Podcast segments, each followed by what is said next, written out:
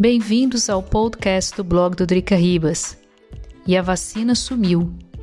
Enquanto o número de casos de Covid-19 não baixa na casa dos mil casos por dia aqui na Áustria, como o governo gostaria, as vacinas que estavam programadas para o país alpino simplesmente não chegaram.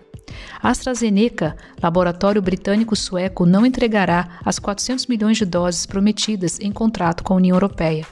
A suspeita é que o laboratório entregou as doses para países fora da Europa, como por exemplo para a Grã-Bretanha. Em Bruxelas, sede da União Europeia, as autoridades pretendem inspecionar a licença de exportação para saber quantas doses foram exportadas.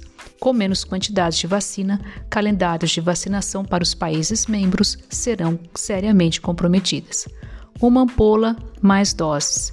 Na Alemanha, o Ministério da Saúde anunciou que com uma ampola da vacina BioNTech Pfizer pode-se ao invés de 5 doses de vacina, 6 doses, o que aumenta 20% as doses de vacina.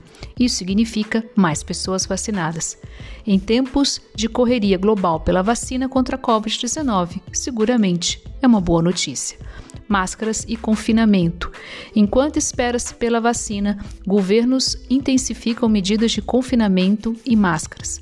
Tanto na Áustria como na Alemanha, além do confinamento, é obrigatório o uso de máscaras FPP2 nos supermercados, transportes públicos e prédios da administração.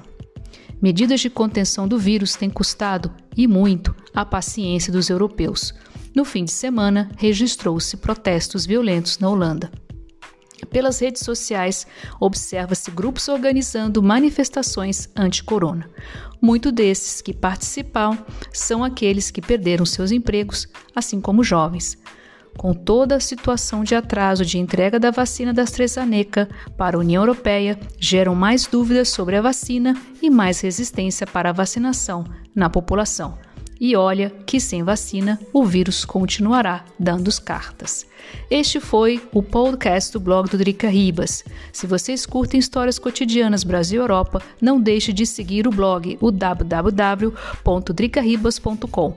Muito obrigada pela atenção e até o próximo podcast.